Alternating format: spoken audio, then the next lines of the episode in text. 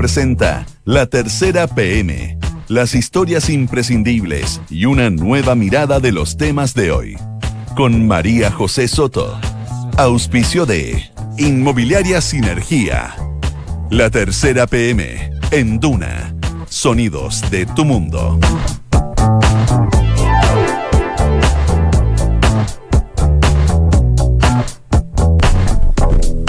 Son las 2 de la tarde y un minuto. ¿Cómo está? Bienvenido a la tercera PM en este día lunes. Hoy es 16 de diciembre de 2019. Hay 27,2 grados de temperatura en Santiago. Todavía no llegamos a la máxima. 31 grados se espera para esta jornada y mañana entre 17 y 33 grados. Vamos de inmediato con las principales notas que ya están disponibles si quiere leerlas en la tercera PM. Centradas, todavía se llora la COP. Hay hartos temas. Vamos de inmediato con los titulares.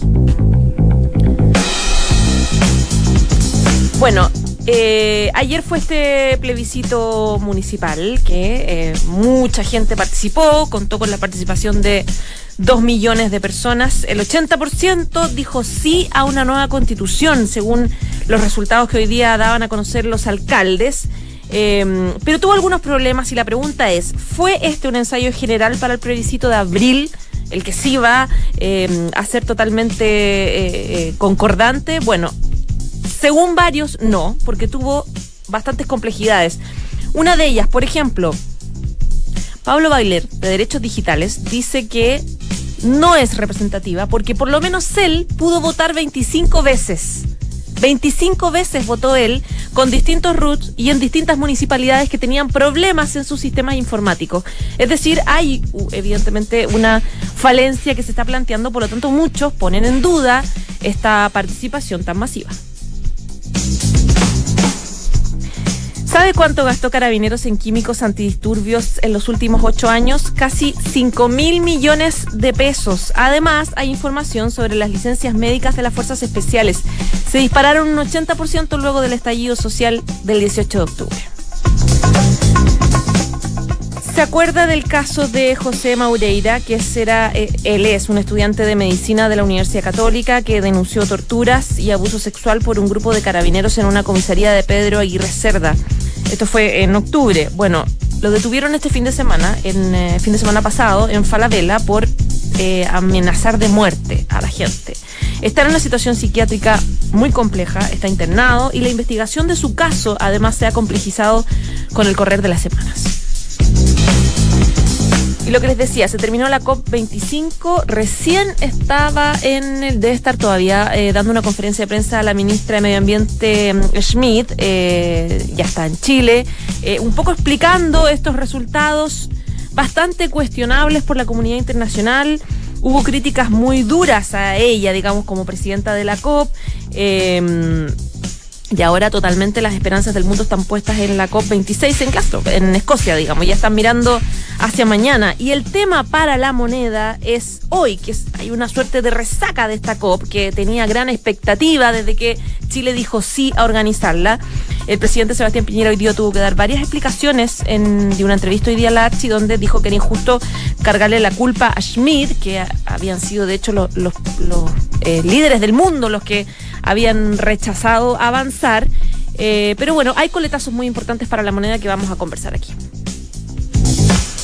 Vamos a hablar de Bolivia también. Mientras el expresidente de ese país, Evo Morales, está definiendo a su candidato presidencial, eh, sigue con mucho poder, mucha influencia en su partido. Hay ministros que lo siguen, ministros que ya están instalados en, en Argentina, ya organizando una campaña.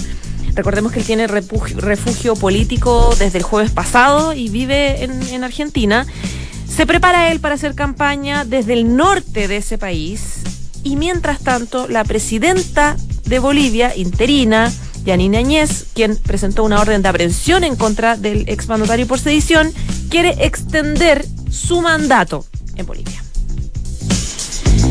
Y hay una notita sobre deporte, la aplicación del VAR, más minutos para los juveniles y el descenso en dos tablas, las exigencias que traen las bases del torneo 2020. Dos de la tarde y seis minutos. ¿Cómo estás, Andrés Muñoz, periodista de la Tercera PM? Muy bien, ¿y tú? Bien, también. Corrí para llegar. Corriste para llegar. Sí, te vi, te vi corriendo. Últimamente ustedes corren para llegar. Sí, estamos cerrando un poco tarde, pero. Me siento muy explotadora, la verdad, sintiéndolos cómo bajan. Ya, pero bueno, tú acabas de terminar una nota que está publicada, de hecho, em, respecto de, y de hecho el título es La resaca en el gobierno tras el término de una insatisfactoria COP25. Ahora estaba la ministra de Medio Ambiente eh, dando una conferencia de prensa en La Moneda, un poco explicando precisamente lo mal que lo pasó ella. Sí, sí, flanqueada por eh, el ministro de Hacienda, Ignacio Briones, eh, el ministro de Ciencia. Eh, y tengo también entendido el ministro de Agricultura. la ministra Schmidt hoy día tuvo que dar explicaciones, al igual que el presidente Sebastián Piñera, por una COP25 que para el gobierno fue insatisfactoria, a pesar de que se cumplieron siete de los ocho objetivos que hoy día hizo ver uno a uno la ministra Schmidt en este punto de prensa que hasta ahora sigue, desde la moneda. Em, y es que básicamente si bien se avanzaron en muchos temas eh, importantes para, para la presidencia chilena que tenían que ver con básicamente varios avances en términos medioambientales, la, la descarbonización de muchos países, por ejemplo, se, se, se sumó, eh, se, se, agregaron más de 190 países, eh, de 197, eh, a un plan de descarbonización, algo, una, una subida, por así decirlo, inédita. Em, sin embargo, el, el punto y el, el, el escollo más grande que, existía en esta COP25 tenía que ver con los mercados de carbono. Eh, y ese punto eh, finalmente fue el que retrasó la COP25 en ya en, en, dos días, se retrasó, tenía que terminar el viernes pasado y terminó ayer domingo. En la madruga, en las, horas de la, claro, la madrugada del domingo, em, hizo que finalmente no se llegara a acuerdo y generaran varias críticas respecto a quien le tocaba la presidencia como la ministra Schmidt. Ya, ahora eh, hay mucho análisis respecto de la responsabilidad que tuvo ella y el fin de semana escuchábamos a comentarios de, no sé, por la presidenta de Greenpeace que decía que eh, la presidencia chilena tenía un trabajo que era proteger la integridad del Acuerdo de París y ahora está fallando. Un montón de gente que le cuestiona también eh, estos... Eh, esta situación especial como que dejó a los, a los estados de África que para que fueran incluidos en la categoría de países con consideraciones especiales, lo que también fue, se fue cuestionada también la gestión específica que hizo la ministra. Sí, sí, durante los últimos días, eh, no solo el fin de semana pasado, eh, empezaron a surgir una serie de críticas a la presidencia de Chile, ¿no? A la ministra Schmidt en específico, eh, primero por este impasse que tuvo respecto a los países africanos que se establecieron dentro de países no, considera algo así, lo llamo ahí como tú lo, bien lo considerabas. Consideraciones especiales. Con consideraciones especiales, claro que de una u otra parte los deja, por así decirlo, dentro de un grupo negociador con menos peso. Eh, eh, y eso generó algunas críticas, de hecho, varias críticas de América, de países de América Latina, que supuestamente eran socios de Chile en esta presidencia, porque esta COP, eh, si bien recordemos que iba a ser Chile la sede, siguió asumiendo la presidencia, pero se realizó en Madrid por la crisis social, em, hizo que em, la ministra tuviera que eh, no solo eh, trabajar durante estos, impases que le salían el fin eh, durante la semana, sino que también en una negociación que en varios dicen que em, el gobierno sabía y estaba, era, plenamente consciente de lo difícil que iba a ser a llegar a acuerdo en términos de el mercado carbono. Eh, y hoy día lo que intentamos también hacer en la tercera PM es recordar un poco eh, una serie de minutas de Cancillería que eh, al momento en que se estaba evaluando ser sede de la COP, luego de que Brasil rechazara eh, este, esta cumbre, alojar esta cumbre, eh, se advirtió tanto a la ministra Schmidt como al presidente Piñera, quienes fueron finalmente los que decidieron eh, ser sede, de que esta COP iba a ser muy difícil, primero por el artículo 6 del, del, Acuerdo de París y segundo por, por toda la expectativa que se estaba ya generando en términos medioambientales en todo el mundo. Recordemos que eh, la aparición de Greta Thunberg eh, tiene que ver, eh, es, hace un año, ¿no? Sí. es la líder medioambiental sueca.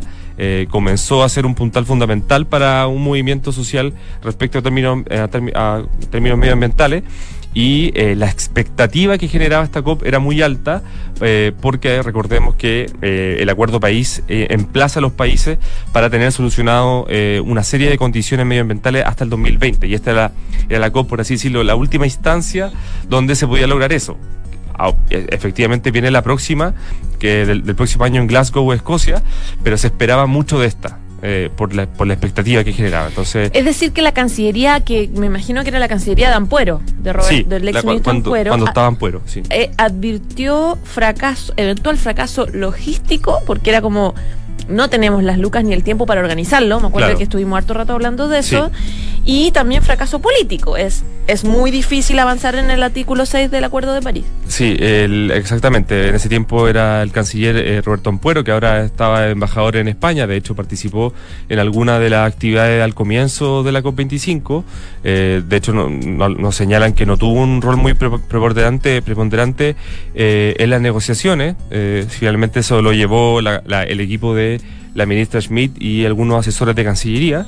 Eh, y finalmente, claro, se, hace, hace ya bastante tiempo que se venía advirtiendo eh, que era complicado el artículo 6, el, el- los mercados de carbono, eh, y de hecho la propia ministra Smith lo sabía al momento de asumir la presidencia, porque ella estuvo liderando una serie de paneles en la COP24 que se realizó en Polonia eh, respecto a este punto. Y ella tenía plenamente conciencia de lo difícil que era este punto y así hoy día algunos, por ejemplo, algunos eh, miembros de la sociedad civil, expertos en términos medioambientales, eh, hacen ver de este punto, de hecho lo llevamos también en la nota, diciendo que, eh, por así decirlo, el gobierno pecó un poco de ambición, ¿no? En el sentido de haberse embarcado en una COP que era muy difícil sacar adelante y haberla realizado igual. Eh, según decía hoy día el presidente Sebastián Piñera, que ha defendido harto a la ministra Schmidt, que él, él mismo personalmente estuvo llamando a presidentes para Sí. poder avanzar y que le fue mal. O sea, hubo un intento de la moneda de tratar de salvarla. Sí, hay que, hay que entender, hay que expli- explicar un poco eh, a qué se refiere el mer- lo- los mercados de carbono y el artículo 6 del, del Acuerdo de París. En- concreto, es, es eh, se, se- se cre- se quiere crear la posibilidad de que cada país pueda negociar sus metas de carbono. Por ejemplo, para ponerlo en términos simples, eh, si es que... eh, supongamos, se establece una meta de carbono de 100, de, car- de carbonización 100, por así decirlo, eh, y un país supera, por ejemplo, llega a 120, eh, esa meta, supera esa meta por 20, esos 20 los puede negociar y los puede vender a un país que está bajo esa meta, por ejemplo, incluso eh, Brasil, Estados Unidos, Japón, China, eh, que son los países más contaminantes eh, de su huella de carbono, están bajo esa meta y podrían comprarle a países esa meta, es- Claro. ese, ese- lo que sobra, ¿no? Y eso genera un incentivo inevitablemente para que se pueda comprar y fomentar la- la- el medio ambiente, ¿no? La descontaminiza- descontaminación. Ese punto, evidentemente, fue el que generó más, más, más, polémica y eh, era difícil que se cerrara ayer. La ministra Schmidt, al parecer, el gobierno lo intentó hasta la última hora, apoyado por, por la ministra de eh, eh, Cambio Climático de España, Teresa A- A, Rivera. la que pidió ayuda en algún minuto la Claro, ministra. Chile tuvo que pedir la ayuda, pero finalmente no, no se No se pudo a llegar a acuerdo, claro, porque recordemos que eso es importante, hoy día el presidente Piñera también lo, lo dice, en la COP25 se tomaban todas decisiones por eh, la una- unanimidad de- del Pleno, y eso evidentemente habían seis países, seis grandes potencias mundiales que no estaban de acuerdo. Ya pues, Andrés, muchísimas gracias. Que tengas buena semana. Que esté muy bien, Chao, gracias. chao. En Duna Escuchas, la tercera PM, con María José Soto. Dos de la tarde y 14 minutos. Estaba, alcancé a leer un poquito la nota que hizo Sebastián Minay, eh, que se está sentando aquí en el estudio, y la verdad es que me quedé tan impresionada con lo que dijo eh, Pablo Bailuer de Derechos Digitales, que él asegura que votó ayer 25 veces. Sí, yo ahí como que que Hola José, Es ¿cómo estás? Bien, ¿y tú? Bien, bien, ahí sí que, que ahí votó que- en, el plebisci- en este plebiscito en municipal. se- consulta, esta municipal, municipal, sí. que en un principio iba a ser como la panacea de- del proceso constituyente, ¿Mm? recordemos, cuando estábamos en los periodos Claro. de la crisis, los alcaldes jugando un poco este papel de los hacer los políticos, hacer ellos los políticos buenos Claro. en comparación con Los los, parlamentarios y los ciudadanos. políticos malos, digamos. Claro. Nadie lo dijo así, pero eso era. Eh, apuraron este proceso. Esta, eh, iba a ser como el plebiscito constituyente hasta que se alcanzó el acuerdo, eh, aquel acuerdo que todavía no se traduce en nada, digamos, el acuerdo político Pero de hizo, los que hizo que parlamentarios. se cayeran varios municipios. Claro, que en varios municipios y como que todo el mundo perdió la fe en, en la consulta municipal que se hizo finalmente ayer.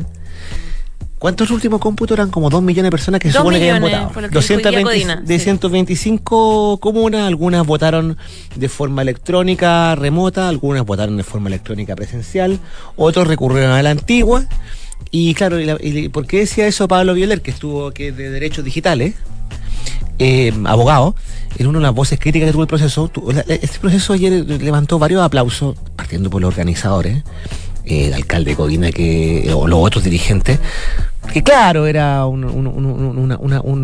dos millones de personas para un para una elección o votación que no tuvo franja, por así decirlo, que se hizo en poco tiempo, que como observaron algunos incluso detractores del proceso, alguien del CERVEL me dijo, oye, pero si igual hay que reconocer el mérito a que todos los alcaldes de distintos colores se alinearon, esto no tenía franja, había desaparecido como la conversación social en las últimas semanas, excepto los últimos días, igual dos millones de personas. Pero claro, hay, voces críticas como Violet y varios otros más. Yo lo cito ahí la nota, pero la verdad que es un tema bien discutible. De si lo que ocurrió ayer es un ensayo en general o no del plebiscito de, de abril. No va a haber otra, no va a haber otra instancia, digamos pero tiene hartos detalles de pendiente. Entre eso, una cosa que él ha acusado harto, que el tema de la vulnerabilidad del sistema de votación, que según él le permitió. Que dependía de cada municipio, ¿no? Porque yo entré a ese sitio, ¿cómo se llama? Consulta municipal. Consulta municipal. De ahí yo no, solo sé que me derivaron, digamos. Yo, ¿Te llevaron engañada a Me llevaron engañada, claro. Yo voté en una comuna X, y, o sea, pero nunca supe que era, entendí que era mi comuna, que es Providencia donde estoy inscrita, pero nunca supe que voté por Providencia, en el fondo. Es como que te traslada, la misma página te trasladaba. Bueno, Pablo ayer decía que él trató de probar la, fiabilidad del sistema y que pudo votar 25 veces probando distintas comunas, pero yo también, más allá de la impresión que te provoca eso, hay, hay, hay, hay, había, hay varios eh, aspectos que vale la pena eh, mencionar. Uno, los dos millones de votantes. Los dos millones de votantes eh, es, lo que te registra por un lado, la masa que votó por vía electrónica, la mayoría, hubo 29 comunas que votaron en voting, que tienen el, conteo más o menos automático, más el conteo de otras comunas. Pero claro, hay gente como este, como este abogado y otros más que dicen, bueno, pero ¿qué pasa con si en algunos casos se votaron con, el mismo ruto, con, el, el fondo que hubo doble voto? ¿Cuál es el problema? Que es la votación de ayer, como se, como se hizo, recordemos que acá no se contó con el, apoyo del servicio electoral. Recordemos que hace un mes atrás los alcaldes fueron al servicio electoral, el servicio electoral en un fallo de Guido dijo que no, no era legal esto, que yo no lo podía. Pero ¿por qué salió como algo así como que eh, una empresa sí puede comprar estos registros, pero el CERVEL no los da? Fue una discusión que se dio en un momento que el CERVEL no podía dar eso, el, el, padrón. Y bueno, pero, pero padrones, los datos para confeccionar padrones existen. El tema es si tú estás haciendo la elección con un padrón nuevo o un padrón más o menos vencido, obsoleto. Recordemos que hay comunas que optaron por eh, permitir votar a menores, otras comunas no permitieron votar a menores. De, convengamos que eh, en, las, en, las, comunas que se hizo que se hizo ayer esto, que puede tener un carácter nacional, fue bastante heterogéneo todo. No todos preguntaron lo mismo. Las preguntas totalmente distintas. No, todos preguntaron lo mismo. O sea, eh, algunos preguntaron sobre el proceso constituyente, pero también de forma muy distinta. Dieron muchas alternativas que a lo mejor pueden parecer engorrosas, que obviamente no va a ser lo que va a ocurrir en el proceso de abril. Dos, eh, eh, insisto, cada comuna optó por un sistema de votación distinto. O sea, la gente que, por ejemplo, la gente que votó vía e-voting, porque no todos los que votaron de forma remota lo hicieron a través de la misma proveedor. Otros lo hicieron a través de ocho de otros proveedores. Pero en rigor, tipo seis y media, seis cuarenta, tú ya tenías el conteo. Pero te insisto, mucho, pero, pero, el gran cuestionamiento de los que están en contra del voto electrónico, porque esto es lo típico que va a pasar, que va a reabrir la discusión, así que, ¿por qué no hacemos mejor el plebiscito voto electrónico? Esto tiene tanto moro y externo, eh, adherentes y detractores. Los adherentes dicen siempre que esto es más rápido, que permite que la gente vote sin que tenga que estarse desplazando y los detractores es, es el argumento súper sencillo. Nada te garantiza que al votar acá, el que vote eres, eres tú. Claro. Nadie te garantiza que si tú, María José Soto, vas a votar y yo llego y te voy a pagar para que tú votes de cierta forma, tú estás votando el celular y me muestra esto y cobra. Te mando el pantallazo. Claro, no, vota al lado mío. Mm. O le puede, me puedes pasar el teléfono para que yo vote. Ese, mm. ese, y alguien puede decir, pero bueno, pero ¿cómo se le ocurre? De hecha la ley, esas son las normas, o sea, eso, eso puede o no puede ocurrir. Ya, pero el voto electrónico está en todo el mundo, así que es un problema que tiene el voto electrónico. déjame decirte, yo no me quiero tomar partido en esta, en esta reyerta, pero el voto electrónico es cierto, existe en otro mundo. Por ejemplo, en Estonia existe, pero eh, y Estonia se hacen llamar ellos porque es un país chiquitito. Pero los alemanes y los holandeses que fueron pioneros en esto lo echaron, echaron pie atrás. Ya. La Alemania, y esto, y esto me- yo lo- me acuerdo de haberlo reporteado en su día, Y por documentado, lo mismo. y también me lo recuerdo hoy día. No, porque ni sabe lo que pasó ahí, que resulta que eh, allá llegó un fallo del Tribunal Constitucional Alemán, que no es del año pasado, es de hace hartos años ya, donde ellos dijeron que la, la- la causa basal para invalidar el uso del voto electrónico es que no cumplía con un principio, no, no soy jurista yo, no, tampoco me lo voy a dar ahora en sacar pelucas con tal, qué sé yo, pero el, que, lo, que, que lo que no se puede hacer, es, bueno, que, que la gente, que, que, lo- que el, el- el sistema debe ser comprendido por quien lo usa Ya. que debe ser entendido. Y esa es la objeción que le ven a- a un sistema que no está uniformado acá, donde tú votas, pero no sabes dónde va a parar tu voto, donde, donde, donde, donde- parece haber una cadena de fiabilidad, pero tú no sabes qué pasa con tu voto. Claro. Entonces, hay una discusión respecto al, al, al tema del voto electrónico, que, que está recién comenzando, digamos. Eh, hay también una discusión respecto de si, de pensando en el plebiscito de octubre, eh, qué cosa, qué tipo de preguntas hacer. Por ejemplo, el, el alcalde de Renca, el Claudio Castro, lo hizo por lápiz y papel. pues, me dijo, yo lo que prefería hacerlo para que fuera justamente lo que me está preguntando. Dijo, un ensayo de abril. ¿Y cómo fue el resultado ahí? No, ahí fueron votaron 16 mil personas, pero recién tuvo los conteos a la una de la mañana, una por otra. Pero que, Lo que hizo importante lento. que fue la gente No, se se- levantó. la gente se levantó. A votar. Sí, no, no, levantarse, le- obviamente. Es que yo creo que el ejercicio sigue siendo positivo. No, no, En el- cualquier caso. Obviamente esto demostró que, pero también tiene que ver con el, por supuesto que es positivo, porque esto demostró que el tema, que el tema constituyente, más el tema de las pensiones y todo lo demás, la gente quiere una válvula de escape. Claro. Acá estamos discutiendo sobre la forma, pero de que se tiene que hacer, se tiene que hacer. Otra cosa es qué pregunta nos deja lo ocurrido ayer pensando en que en abril nos vamos a enfrentar a esto. Yo no, no, no creo que sea un ensayo porque son condiciones muy distintas, pero sí coincido con lo que dices tú. No, no es que la gente se quedó en la casa. Este No, la igual. gente no- la gente Por último agarró el teléfono casa. o fue. Sí. La gente por último averiguó. ¿Sabes? Que Sí, por último averiguó si es que mi comuna se está votando o no. Y eso que y eso que no tenía franja ni nada, o sea, otra cosa, otra discusión Y se corrió mucho la voz, votaste, votaste todo Sí, el fin de semana yo escuché esa Por supuesto, otra discusión es cómo se va a hacer, que esa sea otra discusión. ¿Qué se va a preguntar? ¿Qué es lo que no se va a preguntar? Que no está ni listo. Que, no están listos, pero ya sabemos qué interés hay. Mm. El cómo se está bien o está mal hecho es harina de otro costal. Mm. Oye, a propósito de eso, hay una nota muy entretenida que hizo la, la Vanea Zócar. Sí, sí, sí. Eh, y si hacemos un partido, la idea que ronda entre independientes que quieren participar en el proceso constituyente, sí, sí, sí. que son personajes como populares, queridos, 100% ciudadanos, que eh, quieren ser parte. Como por ejemplo, Pepe Massa, por ejemplo, Mm. eh, James Hamilton, ¿Le gustó ese partido a ti? ¿Cómo le pondría? no sé, ¿cómo le pondría? Pero ¿Qué como hacer como una especie de partido para poder tener una lista y poder tener a sus candidatos. Yo creo que a eso les va a ir bien. Tengo O sea, si son, la- pues, si son, si son, son puros hombres hombre y mujeres buenos, digamos. Bueno, sí. Si te cuela ahí. No, no voy a Un, nombrar. malvado, no, no nombres no, no, mejor. no. Oye, te- eh, me están pidiendo que te echen de inmediato. No Sí. sé, aquí ya sé que no me quieren. Ya. Me voy a otra parte, me, me voy a la cero, me voy a la cero a ver si me quieren. Ay, ya. Ya. Hasta luego. No, ya, ya ves. No, no, no, no, no. No, jamás, chao, jamás. A la muerte con Duna, ya. Ya, chao. chao, chao. En Duna Escuchas, la tercera PM, con María José Soto. Son las 2 de la tarde y 24 minutos. Alejandro Tapia, editor de Mundo de la Tercera. Bienvenido. ¿Qué tal, José? ¿Cómo estás? Bien, ¿y tú? Bien también. Oye, está la cosa súper movida todavía en Bolivia. Así es. Evo Morales se quiere, quiere quedarse en Salta haciendo campaña. Recordemos que no está con asilo político. Quiere quedarse en Salta y la presidenta interina quiere quedarse en Bolivia. Bueno, eh, recordemos que Evo Morales llegó a Buenos Aires el jueves, eh, solicitó refugio, o sea, llega en calidad de refugiado después de pasar eh, algunas semanas en México, desde su renuncia el eh, 10 de noviembre pasado. ¿Ya? Eh, en México estuvo eh, con conferencias de prensa diarias, después eh, se fue a hacer unos chequeos médicos a Cuba y luego llega a Buenos Aires el, el jueves.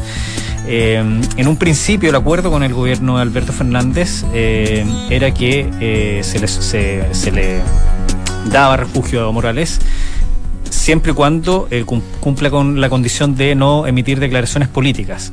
Ahora, esto duró un par de días eh, y después el gobierno argentino accedió a que Evo, digamos, hable cuando y donde quiera. El hecho que haya llegado el jueves no es nada casual porque es dos días después de que eh, eh, Alberto Fernández asumió como presidente, asumió el 10 de, de diciembre.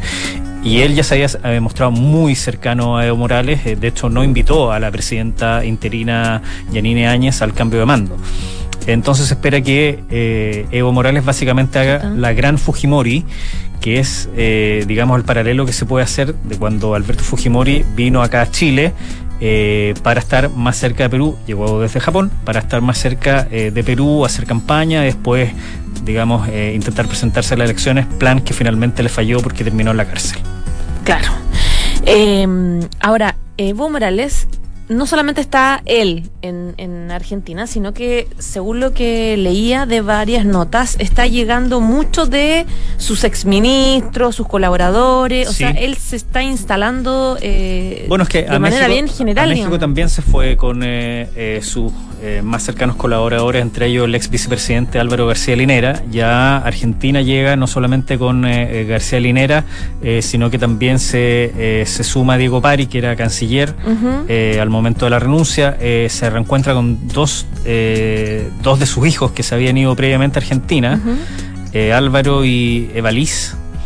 Eh, y entonces eh, en, en Argentina se nota que Evo está mucho más cómodo, incluso el fin de semana jugó un partido de fútbol con el nuevo ministro de Turismo. Que está súper apoyado. Fernández. Eh, en. Argentina en- y en especial en Buenos Aires hay una comunidad muy importante de bolivianos, son Mm. eh, unos 350 mil ciudadanos bolivianos que viven, residen en Argentina y está, digamos, muy cerca de eh, su país para eh, ejercer una suerte de eh, jefe de campaña, quiere ser Evo.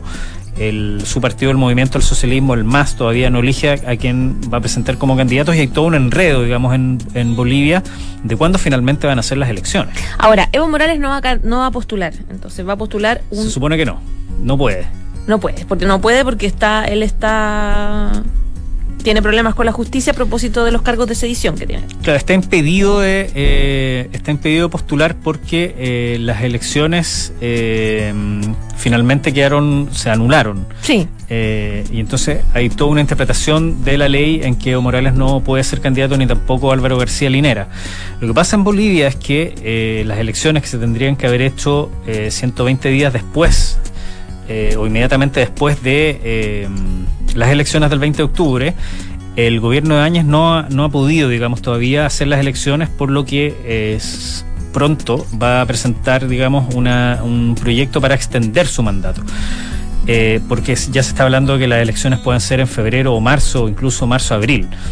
Y esto, digamos, es complejo porque el 22 de enero culmina el periodo presidencial eh, que está, digamos, eh, de la mano con el periodo legislativo en Bolivia. Entonces, el 22 de enero ya no hay más Congreso, o sea, se acaba el periodo de, de esos legisladores. Entonces, eh, muchos en Bolivia están diciendo, ok, se extiende el periodo de Áñez, pero también se debería extender el periodo de todos los congresistas. Entonces ahí está, hay un nuevo laberinto que se va a venir en los próximos días, eh, porque se supone que el gobierno interino de Áñez es por un tiempo muy acotado eh, y finalmente es para que eh, ella convoque las elecciones.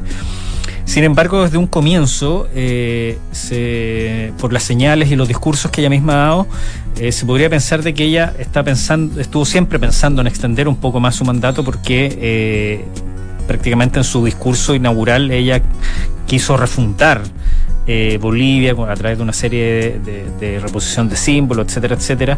Entonces, eh, no pareciera que se haya enfocado exclusivamente en crear un clima para convocar a las elecciones, sino que eh, para estar en el Palacio Quemado un tiempo breve. Entonces, se- a medida que pasen los días y se vayan trampando de que todavía no se sabe bien la fecha de las elecciones, va a ser peor para ella, porque eh, puede venir, digamos, un nuevo estallido social, más protestas y una exigencia para que eventualmente se vaya y ahí quedaría un vacío de poder importantísimo, porque como a partir del 22 de, de enero ya no van a haber legisladores, eh, no se sabe bien qué pueda pasar. No se, no se conocería eventualmente un reemplazo para ella.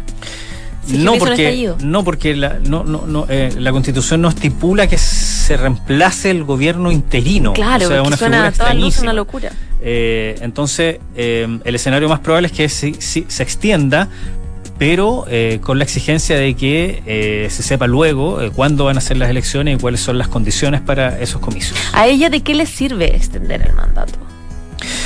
Ella representa a la oposición más conservadora de Bolivia, eh, con eh, fuertes vínculos ella con eh, la región de Santa Cruz y el oriente boliviano, especialmente la región del Beni, ella es de allá, la región amazónica.